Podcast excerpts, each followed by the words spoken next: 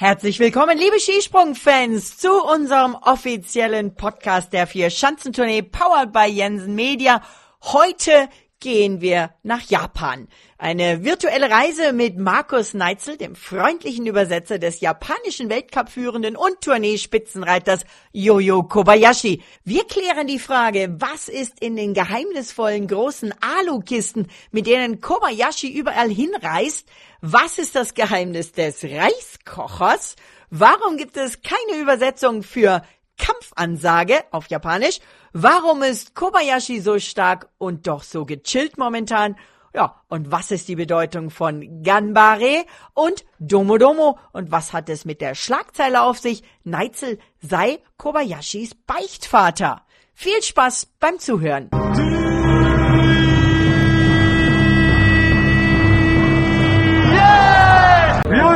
Kobayashi. Ja, liebe Skisprung-Fans, ich möchte euch heute den Mann vorstellen, ohne den ich nicht viel über Yoyo Kobayashi wüsste und ohne den wir nicht viel von Yoyo Kobayashi erfahren würden. Denn Markus Neitzel hilft uns schon seit vielen Jahren mit den Übersetzungen von Japanisch auf Englisch, von Japanisch auf Deutsch und ich mache dann oft die Übersetzungen auch nochmal weiter Deutsch-Englisch, um äh, damit der Markus nicht so viel äh, erzählen und äh, übersetzen muss und das ist eine tolle Zusammenarbeit. Erstmal vorab ganz herzlichen Dank dafür, lieber Markus. Ja, Markus, danke, dass du heute bei uns äh, im offiziellen Podcast der Vier-Schanzentournee Powered by Jensen Media zu Gast bist. Herzlich willkommen. Ja, schön, dass ich hier sein kann. Ich freue mich draußen schneit's und ich sitze im Hotelzimmer und äh, bevor ich zur Schanze gehe, freue ich mich über diesen Post Podcast. ähm, auf Japanisch würde ich jetzt mein ganz weniges Japanisch rauskramen und sagen ähm, Konnichiwa. Konnichiwa, das ist genau richtig. Das heißt herzlich willkommen oder das heißt Hallo. Ähm, hilf mir ein bisschen mit meinen kleinen Japanischkenntnissen. Also das heißt eigentlich guten Tag, ja. Guten Tag. Und wenn man auf Japanisch fragt, guten Tag, ähm, wie geht es Ihnen? Macht man das? Ist das eine Höflichkeitsfloskel, die man in Japan auch so wie bei uns und vor allem im Englischen benutzt? How are you doing? Genau, und zwar sagt man Ogenki desu ka, das heißt, geht es Ihnen gut? Ogenki desu ka? Ja, genau. Aha, ich habe wieder was gelernt. Ogenki desu ka. Und ähm, ja, ein bisschen Japanisch hoffe ich, werden wir alle lernen mit dir in diesem Podcast. Du arbeitest oder hilfst ähm, vor allem den japanischen Skispringern natürlich allen voran, Yoyo Kobayashi. Seit wie vielen Jahren jetzt bei der Tournee, Markus? Also bei der Tournee war ich äh, 18, 19. Aber ich meine, ich habe ja 2013 angefangen, als noch Kasai und Takanashi äh, mixed gesprungen sind. Und wenn ich ganz weiter zurückfahre, muss ich sagen, vor 20 Jahren habe ich mal am Flughafen gearbeitet und All Airways eingecheckt. Und äh, daher kannte ich die Springer die auch jetzt schon noch Trainer, schon Trainer sind, die hatte ich damals noch als Springer beim, beim Check-in kennengelernt. Das ist ja witzig. All Nippon Airways bin ich auch schon geflogen, feine Airline, mag ich sehr gerne. Ähm, und jetzt hilfst du uns allen, auch ein bisschen die japanische Mentalität zu verstehen. Ich erinnere nochmal an den Neujahrsgruß von Yoyo Kobayashi, den du uns so wunderbar übersetzt und auch erklärt hast. 新年明けましておめでとうございます。えー、今年もよろしくお願いします。Man sagt in Japan immer, ich wünsche alles Gute im neuen Jahr und dann äh, bitte seien Sie mir auch in diesem ne-, neuen Jahr gewogen. Also du übersetzt ja nicht nur Markus, sondern wirklich du vermittelst uns auch ein bisschen die Mentalität, denn die ist schon eine deutlich andere zur europäischen, äh, die wir so eher gewohnt sind, oder? Ja, und, und äh, ich muss auch zugeben, dass es manchmal nicht nur die Worte sind, die man setzt, sondern die Kultur. Und ich habe zum Beispiel, als diese Frage kam von einem Reporter, äh, was für eine Ansage haben Sie an Ihre schärfsten Rivalitäten? Äh, da konnte Ryori überhaupt nichts damit anfangen. Er sagt, das machen wir in Japan, das gibt's in Japan nicht und äh, er macht keine Ansage. Ja. Okay, ja, das, das passt zu dem. Ich war viele Jahre, also immer wieder über viele Jahre hinweg, auch über 20 Jahre mit der Formel 1 vor allem in Japan. Da ist man natürlich in Suzuka und da sind die Fans ähm, schon echt wirklich interessant. Die bringen handgehäkelte Geschenke, selbstgebackene Torten für die Athleten. Ist das bei den Skispringern auch so, gerade in Japan, bei den japanischen Fans? Ja, also es ist genauso, ähm, dass die dann Geschenke mitbringen. Und wenn sie zum Beispiel jetzt hier im Ausland sind, da freuen die sich immer, wenn dann Japaner da sind, die vielleicht mal japanische Nudelsuppe geben oder auch äh, irgendwie so ein Mochi, also so ein, so ein Süßreis, gerade an, an, an Neujahr ist es ja üblich, also das ist äh, das Neujahrsessen, dieser süße Klebereis. Ne? Und wenn sie das dann bekommen, da sind ja, da leuchten die Augen. Das ist ja nett. Also das heißt auch Jojo freut sich über solche Geschenke. Ja, ja, ja, die freuen sich immer über alles, was von zu Hause kommt, was sie auch an zu Hause erinnert und was sie hier im Ausland überhaupt nicht bekommen können normalerweise. Ist für ihn wahrscheinlich momentan ganz besonders hart aufgrund der Corona-Situation. Er hat uns ja gesagt, er hat ähm, viel hier in Europa trainiert und weniger in Japan. Wie schwer ist das für ihn oder wie sehr vermisst er die Heimat? Ähm, das kann ich gar nicht so richtig beurteilen, weil äh, es ist so, dass wenn dir gesagt wird, du bist im Ausland, dann äh, ist das dein Job und dann machst du das und das ist dann die erste Priorität. Natürlich vermisst man zu Hause, aber auf der anderen Seite, äh, er ist mit seinen Kollegen zusammen, die sind eine eingeschworene Truppe, er lebt in einer Sportlerblase, also es ist auch interessanterweise auch ein Stück ich würde fast sagen, ein Stück Heimat, so diese Sportlerblase, wo er drin geht. Das ähm, Gefühl hat man auch von anderen Skispringern, ähm, die nicht sagen, oh Menno, der ist so viel besser als wir oder so, sondern die wirklich offen, offen neidlos sogar anerkennen oder vielleicht schwingt auch ein bisschen Neid mit und sagen, was der hier ähm, auf die Beine stellt oder wie der springt, das ist einfach sensationell. Wer ihn auch sehr lobt, ist übrigens Sven Hannawald, der ja den Tournee Grand Slam vor 20 Jahren zum allerersten Mal geschafft hat. Bei der Tournee 2019, also 2018, 19, hat es Yoyo Kobayashi ja auch geschafft, als nur einer von drei Springern diesen Grand Slam, also vier Springen, vier Siege. Und ähm, Sven Hannawald sagte, äh, er mag ihn und ähm, er attestiert äh, Jojo vor allem ein unglaubliches Feingefühl. Würdest du das auch so sehen? Ja, äh, es ist so, dass er jemand ist, der ein, ein sag mal, der wirklich hart arbeitet an sich äh, und dann die Dinge, die er sich vornimmt, dann auch umsetzen kann. Und es ist ja so, dass äh, alle Trainer der Welt sagen ihren Springern, das musst du verbessern, das musst du noch umsetzen. Und das, äh, und das, das, das Gute oder wo er wirklich gut ist dabei, das ist, wenn er das umsetzen kann, was der Trainer sagt. Er schaut sich dann die, seine eigenen Sprünge an, schaut Sprünge auch von anderen Springern an, wie die das machen. Und äh, er lernt. Und deshalb, er sagt ja oft, ich denke nur von Sprung zu Sprung. Und viele, viele äh, verstehen nicht, was es bedeutet. Die sagen, das ist eine Floskel. Nein, er entwickelt sich von Sprung zu Sprung Weiterentwicklung, das ist sein Geheimnis. Und ist das auch eine typisch japanische Eigenschaft? Ja, wenn man sieht, äh, japanische Schriftzeichen, ich habe ja selber äh, zwei Jahre japanische Schriftzeichen gelernt, die haben die Schriftzeichen von den Chinesen übernommen und da ist jeder kleine Strich ganz wichtig und wenn du den falsch setzt, ist das Zeichen falsch oder hat eine andere Bedeutung. Und deshalb musst du ins Detail arbeiten. Und deshalb denke ich, da, da hilft seine Kultur, seine japanische Kultur, bis ins Detail zu gehen, hilft ihm auch da beim Skispringen, auch gerade die, die richtigen Dinge umzusetzen. Hochinteressant. Hochinteressant. Wie ist denn ähm, deine Verbindung zu Japan? Ähm, was gefällt dir an oder in Japan denn am besten, Markus? Ach, also ich war ja 13 Jahre in Japan und ich meine, mit den Menschen, äh, ich bin ein, ein Menschentyp und äh, mit den Japanern äh, zusammen essen, zusammen sprechen, zusammen arbeiten und äh, ja auch zusammen weinen, wenn es nötig ist. Ähm, also ähm, ja, das ist ähm, ja ist einfach die Kultur ist einfach toll. Also ich finde es toll. Ich fand es auch immer wieder großartig. Was mich beeindruckt hat, waren ganz am Anfang, als ich die ersten Jahre nach Japan kam, sowas hatte ich im Leben noch nie gesehen, die Taxifahrer. Ich weiß nicht, wo, wo überall du in Japan warst. Warst du vor allem in Tokio? Nein, nein, ich war in Hokkaido, in Sapporo, und, aber da ist, die Taxifahrer sind überall gleich.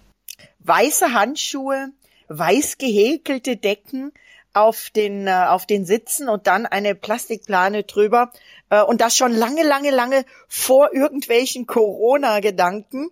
Äh, sehr, ähm, ja, auch hygienisch fand ich das immer, weil die das dann auch immer wieder alles abgewischt und gesäubert haben. Also ich hatte schon vor 20 Jahren in Japan das Gefühl, dass die sehr auch auf gegenseitige Rücksichtnahme, Hygiene, aber auch eben Rücksichtnahme im Sinne von, wenn jetzt einer einen Schnupfen hat, dann hat der damals schon eine Maske aufgezogen, ne? Richtig, also die äh, Japaner, die wachsen praktisch damit auf, wenn du einen Schnupfen hast oder irgendwie was im Anflug ist schon, dann ziehst du eine Maske auf, damit du die anderen nicht ansteckst. Also das japanische Denken ist nie von mir, sondern immer vom anderen her.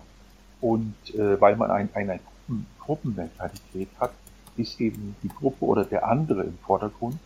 Und deshalb äh, äh, zieht man eben eine Maske auf. Ich weiß, ich habe selber dann gedacht, ach, kannst trotzdem nochmal unter die Leute gehen und habe bisschen die Nase äh, gelaufen. Und da hat man mich gleich zurechtgewiesen, ich soll doch bitte eine Maske aufsetzen. Interessant, ja, ja, es ist, ähm, es ist eine sehr, also ich hatte immer das Gefühl, eine sehr rücksichtsvolle Gesellschaft. Nichtsdestotrotz ähm, sind sie auch sehr fokussiert, sehr Konkurrenzdenken auf ihre eigene Art, sonst wäre äh, weder Japan noch die Industrie noch japanische Sportler so weit gekommen. Und dann kommen wir wieder zu Jojo. Ähm, der hatte ein Setback, wie man so schön im Englischen sagt, in Finnland, der positive Corona-Test, äh, die Quarantäne im finnischen Hotel, das war sicher hart für ihn, oder? Ja, ja. Also man muss natürlich wissen, äh, ein Japaner macht keine Pause, ein Japaner macht keine Ferien. Mhm. Ähm, und äh, diese zehn Tage, die er da praktisch auf Eis gelegt war, die waren im Grunde genommen, sag's mal, sag's mal so, da war er außer Gefecht gesetzt, da konnte er nicht trainieren. Ja gut, halt im Zimmer, aber nicht wirklich in, so wie er es eigentlich wollte. Und äh, daher war das so wie eine Pause hat das gewirkt. Es war zwar nicht schön, aber ich könnte mir vorstellen, dass er sich da gut regeneriert hat. Er wirkt, das muss ich sagen, dieses Jahr für mich, du bist ja viel näher dran an ihm, aber ich bin ja auch vielleicht ein bisschen näher dran an ihm als äh, manch andere, vielleicht auch als manch andere Medienkollegen. Er wirkt auf mich dieses Jahr super cool also super cool für, für seine Verhältnisse, ja. Sehr, sehr locker. Und ähm, ich, ich habe ihn, ähm, ich habe ihn ja auch, ähm, oh, das war Februar 2020.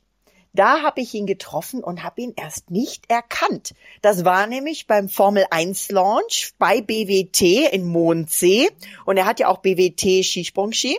Ähm, also äh, das sind die, die, die Wasserfilterfirma, deren ich mich sehr verbunden fühle, weil die meiner Meinung nach sehr viel für Nachhaltigkeit tun. Seit ich BWT-Filter und Flaschen benutze, habe ich äh, meinen, meinen Menge von äh, Plastikflaschen drastisch reduziert. Jedenfalls waren wir dort in der, in der, im Hauptquartier. Das war Februar 2020, bevor Corona quasi in Europa offiziell losging.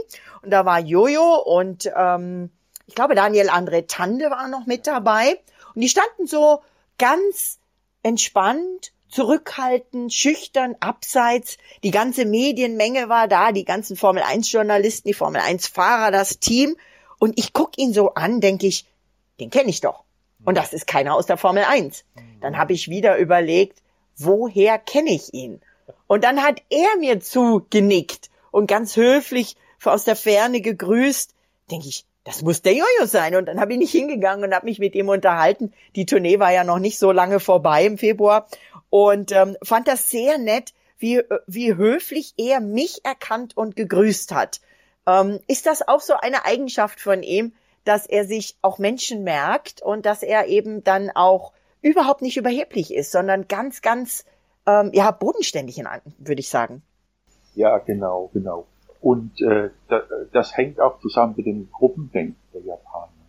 Wenn du drin bist in der Gruppe, dann bist du Insider. Und dieses Denken outside und inside, äh, also von dieser Gruppe, das ist sehr stark. Und in dem Augenblick, wo du im Skisprung-Zirkus bist, bist du Insider. Da gehörst du zu seiner Gruppe, er gehört zu dir, du zu ihm. Das ist dieses, diese, ich würde sagen, vom, vom Skisprung-Familiendenken, das in Japan da herrscht. Dass du zur Familie der Skispringer gehörst. Und äh, mhm. das ist eigentlich seine erste und dann erst das Formel 1, wo er mal als, als Gast. Ne? Mhm.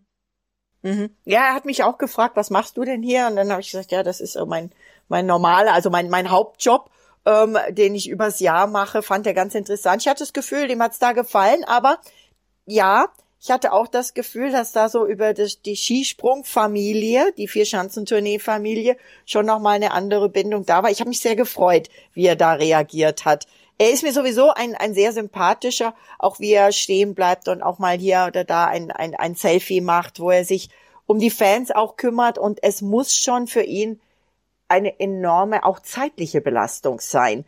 Ähm, wir haben das, wir haben das jetzt auch gemerkt, der ähm, türkische Skispringer, der ja jetzt die ersten Weltcup-Punkte äh, geholt hat, Mohammed, der äh, danach gesagt hat, wie anstrengend es für ihn war, diese ganzen Medieninterviews. Wie geht Jojo damit um? Denn auf ihn prasselt ja da viel ein. Ja, äh, man merkt schon den Unterschied äh, zu seinem, als er den Grand Slam gewonnen hat, war das auch für ihn alles neu und so. Und der, da merkt man einfach, er, er ist reifer geworden, er, er kann mit den Medien umgehen, er macht doch mal ein Witzchen. Äh, also das war wirklich, es, es hat sich da wirklich auch viel geändert, muss man einfach sagen er hat dieses Jahr erstmals ähm, da, nicht, dass er dich arbeitslos machen will oder wird, das glaube ich nicht, aber er hat tatsächlich in der Pressekonferenz die eine oder andere Antwort auf Englisch direkt gegeben. Das haben wir von ihm so auch noch nicht erlebt. Genau. Und zwar ist es so, dass er ja auch, er hat gesagt, er hat viel Englisch gelernt auch. Hat er auch gut gemacht. Ja, ja, ja. Und er, ähm, er versteht's auch. Und wir konnten richtig schön sehen, also wir haben das dann so gemacht, dass er die, die englischen Fragen auf Englisch anhört und auf Japanisch antwortet, wenn wir vor dem Fernsehen zum Beispiel sind. Äh, ja. Das war schon mal der erste Schritt. Also, aber es ist immer eine, eine Sache ist eine Sprache zu verstehen und die andere ist auch die Antworten zu geben und zu sprechen. Und das japanische äh, System, Bildungssystem ist auf, ausgelegt auf Lesen und Schreiben und nicht auf Sprechen. Und das ist das Problem. Aber er hm. hat sich da dahinter gehängt und spricht da auch. Ich habe, und korrigiere mich, wenn ich da den falschen Eindruck habe, ich hatte auch oft bei meinen Japan-Reisen das Gefühl, dass sie keinen Fehler machen wollen und dann lieber gar nichts sagen, bevor sie etwas falsch sagen. Genau, und das war genau auch beim Ryoryu der Fall dass er nicht dieses Selbstbewusstsein hatte, dass er Englisch kann oder dass er Angst hat, dass er Fehler macht. Und Fehler machen ist immer auch ein Stück weit mit Gesichtsverlust der japanischen Kultur verbunden. Und dann sagt man lieber nichts, ähm, anstatt dass man dann eben Fehler macht. Ich habe andere Sportler betreut, die haben lange, vier, fünf Jahre in Deutschland äh, äh, gespielt äh, im Tischtennis und die haben immer nur gezeigt, die konnten noch nicht mal die, die englischen Worte sagen. Also da ist Yori schon viel, viel besser. Ist äh, im japanischen Schulsystem Sprache nicht ein Schwerpunkt? Ja, lesen und schreiben, weil okay. ja, das japanische Schulsystem ist ausgerichtet auf die Wirtschaftsmacht Japan und da muss man lesen und schreiben und Geschäftsbriefe schreiben und solche Dinge. Hochinteressant. Du hast jetzt viel über Jojo gesprochen. Sprechen wir noch mal kurz über dich ein bisschen. Stimmt es, dass du auch eigentlich Pfarrer bist? Ja, genau. Ich bin, ich habe äh, am zweiten Bildungsweg nach meiner nach meiner Elektro Elektrikerlehre auf dem zweiten Bildungsweg Theologie studiert in der Schweiz und äh, ja bin dann auch eingeladen worden von der evangelischen Kirche in Japan neue Gemeinden zu gründen. Und so kam ich eigentlich dazu, dass ich nach Japan kam. dass ich zwei Jahre Vollzeitstudium hatte, lesen, schreiben, sprechen, lernen im Einzelunterricht.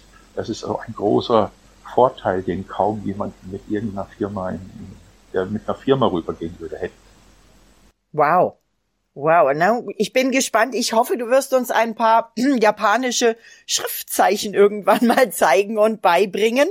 Ähm, kommen wir noch mal auf äh, Jojos aktuelle Stärke zu sprechen. Die Tournee 1819, da warst du, sagst du auch das erste Mal bei der Tournee dabei, war ja wirklich sein Wahnsinns-Highlight. Und dann ist er ein bisschen wieder, sagen wir, aus dem aus dem Medienrummel, äh, aus dem Fokus äh, ein bisschen zurückgetreten und aber auch von seinen Ergebnissen her. Und jetzt ist dieser Jojo der stärkste Jojo, den wir wahrscheinlich gesehen haben, oder? Ja, ja, mein Eindruck auch. Aber wo, woher das kommt, das kann ich auch nicht sagen. Wie erlebst du ihn denn momentan? Ohne jetzt, ich weiß, ähm, interner wirst du nicht verraten dürfen, aber auch so bei der bei der ähm, Eröffnungs-PK, die ja auch digital war, da lag, lag der ganz gechillt in seinem Hotelbett, hat zwischendurch mal die Kamera rübergeschwenkt auf den Zimmergenossen, fand ich herrlich, hätte ich ihm nie zugetraut. Wie erlebst du ihn momentan? Ja, also äh, wirklich entspannt. Jedenfalls zu der PK war er sehr entspannt. Als es dann die Frage ging um die 100.000, da hat er gemeint, oh ja, warum nicht, gell? Also da war er. muss sagen, 100.000 ist das, äh, für alle, die das noch nicht wissen, ist das neue, verfünffachte Preisgeld für den Tourneesieg der Vier-Schanzentournee. Ähm, ursprünglich waren es 20.000 Schweizer Franken, jetzt sind es 100.000 Schweizer Franken für den Tourneesieg. Ähm, der Jojo hat aber schon vorgelegt, denn sowohl für die Qualifikationssiege als auch für die Wettbewerbssiege gibt's ja auch nochmal Preisgeld. Also da sagst du, da war er, war er sehr locker und entspannt. Redet er denn sonst äh, über Preisgelder oder solche Sachen? Nee, haben wir auch noch nie besprochen und ich glaube auch nicht, dass ihn das groß, dass er, wenn er sich auf seinen Sport konzentriert, wäre das eher ein bisschen lästig oder ab, das bringt ihn auf Abwege, wenn er dann so über solche Sachen auch, auch solche Sachen nachdenkt. Jedenfalls während eines Wettkampfes, einer Tournee. Wie lebt er denn so während der Weltcup-Saison und wie viele ähm, Wettbewerbe bist du denn mit dabei? Wie viel seht ihr euch da? Also wir waren, ähm, ich war jetzt in Klingenthal zweimal im Sommer und im Winter und ich werde auch in, in Titisee Neustadt und wahrscheinlich auch in Willingen dabei sein äh, und dann bei der Skiflug-WM dann in Oberstdorf hoffentlich. Und äh, ja, so da trifft man sich immer wieder mal und ja, spricht halt auch so mal, wie geht's und ja, was, was macht dein Porsche und so. da kann ich mir so vorstellen, wie er dann in seinem deutschen Sportwagen sitzt mit 60 km/h. Man darf in, in Japan ja nur 60 km/h fahren, ja, auf der Bundesstraße und 110 auf der Autobahn. Äh, da sprechen wir manchmal, wie schön es ist, wenn man in Deutschland äh, keine Geschwindigkeitsbeschränkungen hat. Ich, ich muss gestehen, ich bin selbst auch schon in Japan Auto gefahren, habe mir tatsächlich, wenn ich beispielsweise normalerweise in Nagoya oder Osaka gelandet bin, bin ich dann nach Suzuka rübergefahren. Nicht einfach. Erstens mal der Linksverkehr, zweitens ähm, äh, auch das, das Autofahren selbst. Da musste auch da sehr rücksichtsvoll fahren und ähm, sich auch wirklich an die Geschwindigkeitsbegrenzungen halten. Und für mich schwierig war, dass die ganzen Straßenschilder alle auf Japanisch waren. Ich war sehr froh, dass ich ein Navi im Auto hatte damals. Aber das ist ja eben ähm, cool, dass ihr auch euch ähm, zwischen den Wettbewerben oder auch wenn eben ähm, Saisonpause ist, in Kontakt seid und unterhaltet und auch eben nicht nur übers Skispringen. Ähm, wie ist denn so sein, sein Lebensrhythmus oder wie ist er während während so einem Wettkampf, während so einer Vier-Schanzentournee? Früh ins Bett gehen, früh aufstehen, ist ein Langschläfer, was kannst du uns da verraten? Oh, das äh, kann ich da, weiß ich auch nicht, genau. Ähm, ich weiß nur, dass er eben sehr diszipliniert ist und wenn dann die Bettzeit angesagt, Bettruhe angesagt ist, dann gehen sie auch. Und er teilt sich ja auch Zimmer mit seinem Bruder. Ah ja, genau, der Zimmerkollege ist ja der Bruder. Ähm, das heißt, die Trainer, er hat ja auch äh, mit Richard Schaller, hat er ja auch einen ähm, Trainer, der sehr, sehr erfahren ist, einen Coach, aber auch, äh, der ist so mehr der, der, der, sportliche Coach, denke ich mal, aber eben auch das gesamte Trainerteam. Bist du da denn auch involviert oder bist du da eher außen vor? Nein, nein, nein. Ich bin äh, Betreuer, also ich bin eher ein Betreuer. Genau, mhm. ich, weil ich halt bei vielen Weltmeisterschaften auch Teamhost Fan war bei den Weltmeisterschaften in Lachti, in Seefeld und so. Und äh, da bin ich bei dem Betreuerstab, bei den Leuten, die äh, Physiotherapeuten und bei denen, die schneid, die Anzüge schneidern und so, so Backstuff, da bin ich. Aber mit den Trainern habe ich eigentlich wenig zu tun, außer mit Mia Hira, den ich ja von früher her schon kenne, von 20 Jahren schon kenne. Äh, mit dem spreche ich, halte ich manchmal ein Schwätzchen. und weißt du, wie Jojo ähm, sonst lebt, wenn keine Saison ist? Ist er dann in Japan? Ist er da zu Hause? Und wo ist er da? Ja, und er ist natürlich froh, wenn er wieder im Norden von Japan ist. Im Norden von Honshu. Das ist gar nicht so weit weg von Fukushima eigentlich. Ähm, eben in der Heimat. Wobei er eben auch, früher war es so, dass seine Firma, für die er arbeitet, eben auch dann in Okinawa, ganz im Süden, so Trainingscamps eingerichtet hat. Und das war eigentlich, äh, sagen wir es mal so, die haben trainiert, aber eigentlich war es äh, Urlaub. das war diese japanische Art, äh, Urlaub zu machen. Man trainiert, vielleicht eine, eine Stunde oder anderthalb und dann hat man frei. Dann kann man dann auch tauchen gehen und solches. Was ja aber auch wieder sportliche Betätigung ist. du hast uns viele Einblicke gegeben. Ich danke dir ganz herzlich. Ich äh, freue mich und hoffe, dass wir dich bald wieder mal als Gast hier in unserem Podcast begrüßen dürfen. Dann vielleicht auch wirklich, das war ja auch interessant, du sagst, du bist bei den Leuten, die die Anzüge schneidern. Auch das ist ja mal wieder ein spannendes Thema. Was kannst du uns denn jetzt einfach zum Abschluss noch ähm, verraten? Ach ja, da, Moment, bevor wir zum Abschluss kommen. Die Presse schreibt, dass du manchmal als Pfarrer auch Beichtvater für Kobayashi bist. Stimmt das denn? Nein, nein, nein, nein. Äh, das ist eine ganz andere. das ist eine ganz andere Rolle. Nein, nein, nein, nein. Das also Kirche im Dorf. die Kirche im Dorf im wahrsten Sinne des Wortes eine ähm, eine Ente, eine Presseente sozusagen. Du hast gesagt, du kannst nicht sagen, warum er dieses Jahr so stark ist, aber vielleicht kannst du sagen, bleibt er auch weiter so stark, denn er ist ja tatsächlich jetzt Weltcup-Führender und das, obwohl er einige Wettkämpfe gar nicht hat antreten können wegen äh, der Corona-Quarantäne. Ja, also es ist so, dass es so im Moment so ist, dass er halt relaxed ist, dass er fokussiert ist und alles. Aber ich habe bemerkt, äh, beim letzten Springen, ähm, also beim, beim Wettkampf in Garmisch, Partenkirchen, dass er da gesagt hat, als der Eisei so einen richtigen rausgehauen hat und die Leute geklatscht haben und äh, da hat er gemerkt, der hat wirklich was Besonderes geleistet. Und da hat er zum ersten Mal gesagt, dass er gesagt hat, ich war sehr, sehr nervös. Also Mecha Mecha. Das heißt sehr, sehr, sehr nervös. Ui. Ach ja, da war, ähm, das war, war das bei dem Probedurchgang, Probesprung von Eisenbichler, wo er ähm, quasi Schanzenrekord geholt hätte wenn es denn. Ei, okay. Wo er dann nur 0,2 Punkte ah, ja. Vorsprung hatte, weil sein Trainerteam gesagt hat, eine runter und setzen ein, ein äh, Telemark und dann hast, dann hast du mehr Punkte als der Eisei, der so einen weiten Sprung auf Haarfall aufgesetzt hat. Ne? Okay, okay. Matcha, Matcha heißt nervös? Matcha, Matcha heißt. Oh, Entschuldigung, Matcha, Matcha ist der Tee, ne? Oh, je. äh, trinkt er den gerne? Trinkt er gerne grünen Tee? Hat er japanische Lebensmittel dabei? Ich weiß, dass Formel 1 Piloten zum Beispiel, die haben tatsächlich immer so ein, ein kleines Care-Paket dabei. Ja, ja, das ist so. Also die haben, äh, Japaner haben immer, übrigens alle andere Asiaten auch, immer ihre Nudelsuppen dabei und äh, dann auch eben diese Reisbällchen, aber die machen es oft selbst. Das sind so dreieckige, äh, dreieckig geformte Reisbällchen und in der Mitte kommt dann Thunfisch oder eine japanische äh, äh, saure Gurke oder sowas. Äh, und das ist so dieses Und das kann man dann einpacken, das kann man vor vorbereiten und das wird eingepackt in Folie oder Plastik oder was immer, damit es nicht äh, trocken wird und dann isst man diese Reisbällchen. Onigiri. Onigiri heißen diese Reisbällchen.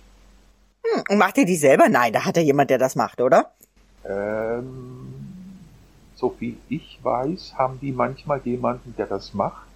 Aber es gibt auch Zeiten, wo sie dann zusammen in der Küche stehen und die Reisbällchen formen und die sie dann mitnehmen auch zur Schanze nachher. Mit sie meinst du die beiden Brüder? Nee, die ganze Mannschaft. Die ganze Mannschaft. Ja, Wie cool ist das denn? Also ich liebe ja Sushi, ich liebe japanisches Essen und es ist nicht einfach, das überall zu finden. Sucht dann die Mannschaft, sucht das Team äh, speziell japanische Restaurants, äh, wo sie dann entweder hingehen, wenn das möglich ist unter den momentanen Bedingungen, oder aber Essen eben auch holen. Also mh, normalerweise, wenn jetzt zum Beispiel so ein Sieg äh, da ist, äh, also nach einem regulären Weltcup Ja. zum Beispiel, und dann zum Relaxen sucht man schon ein japanisches Restaurant oder wenn es halt nicht anders geht, ein chinesisches, Echt? ist da auch schon mal. Aber normalerweise ist eben so, dass man dann auch schon auch auf den Zimmern seine eigene, man einen Reiskocher dabei und auch Reis und dann wird da auch, werden die Reisbällchen geformt und dann das reingetan, was einem halt auch schmeckt. Also der Reiskocher ist immer im Gepäck. Ja, ja, das ist, äh, das ist Standard, ein Reiskocher. Und weil Reis ist eigentlich das Essen, ja, morgens, mittags, abends. Ähm, gut, jetzt im Hotel gibt's das nicht immer. Und dann haben die auch schon auch auf Brot und so umgestellt, aber prinzipiell ist das, der Reis gehört einfach dazu. Geht der dann ins Handgepäck oder geht der in den Koffer?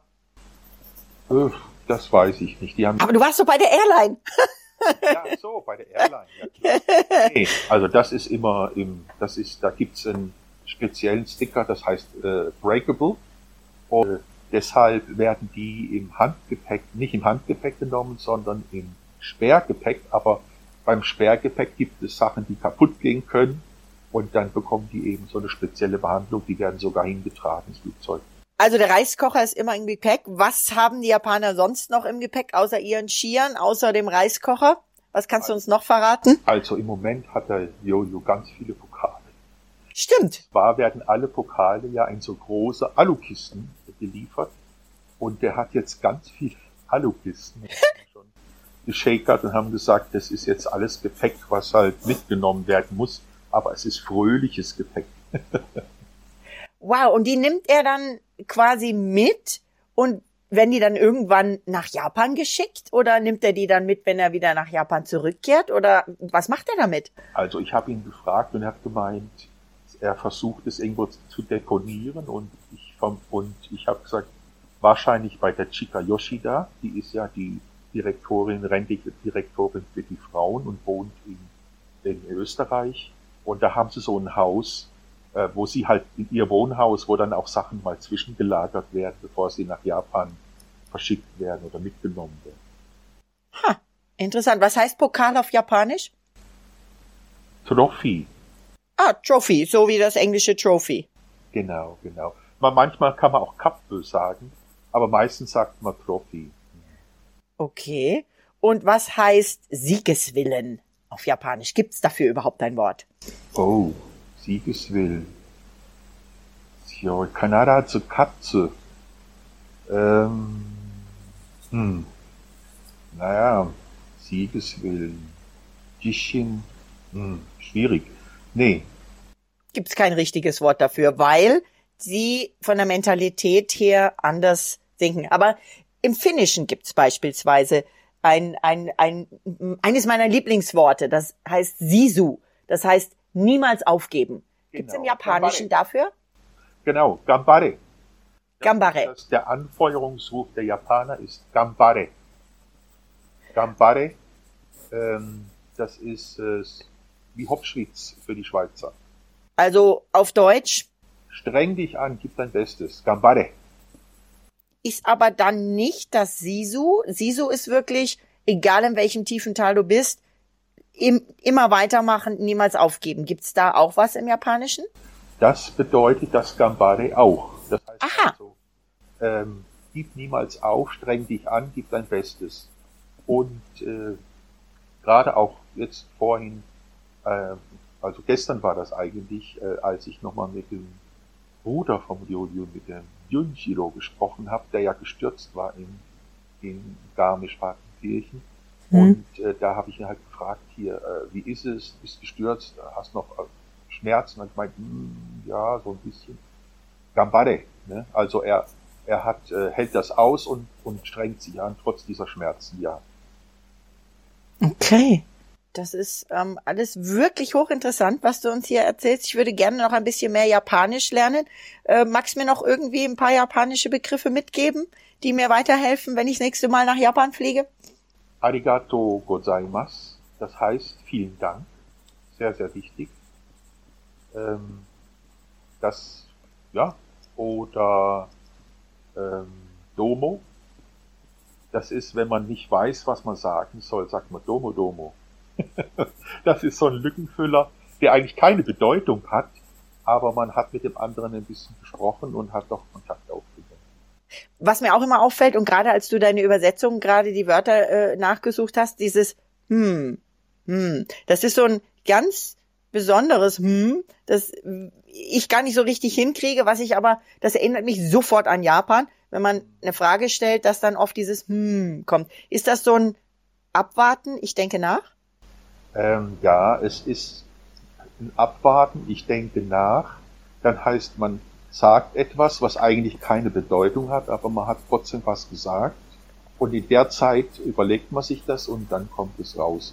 Also oft sagen die dann auch so, das, nee, das ist die andere Möglichkeit. Anstatt hm, sagt man dann so, das, nee, und dann sagt man seine Meinung oder was man halt eben sagen will. Also man ist noch nicht so direkt, sondern man erstmal langsam lässt langsam angehen und dann kommt man eigentlich zum Thema. Okay, wir haben viel Thema gehabt in diesem Podcast. Lieber Markus, arigato gozaimasu.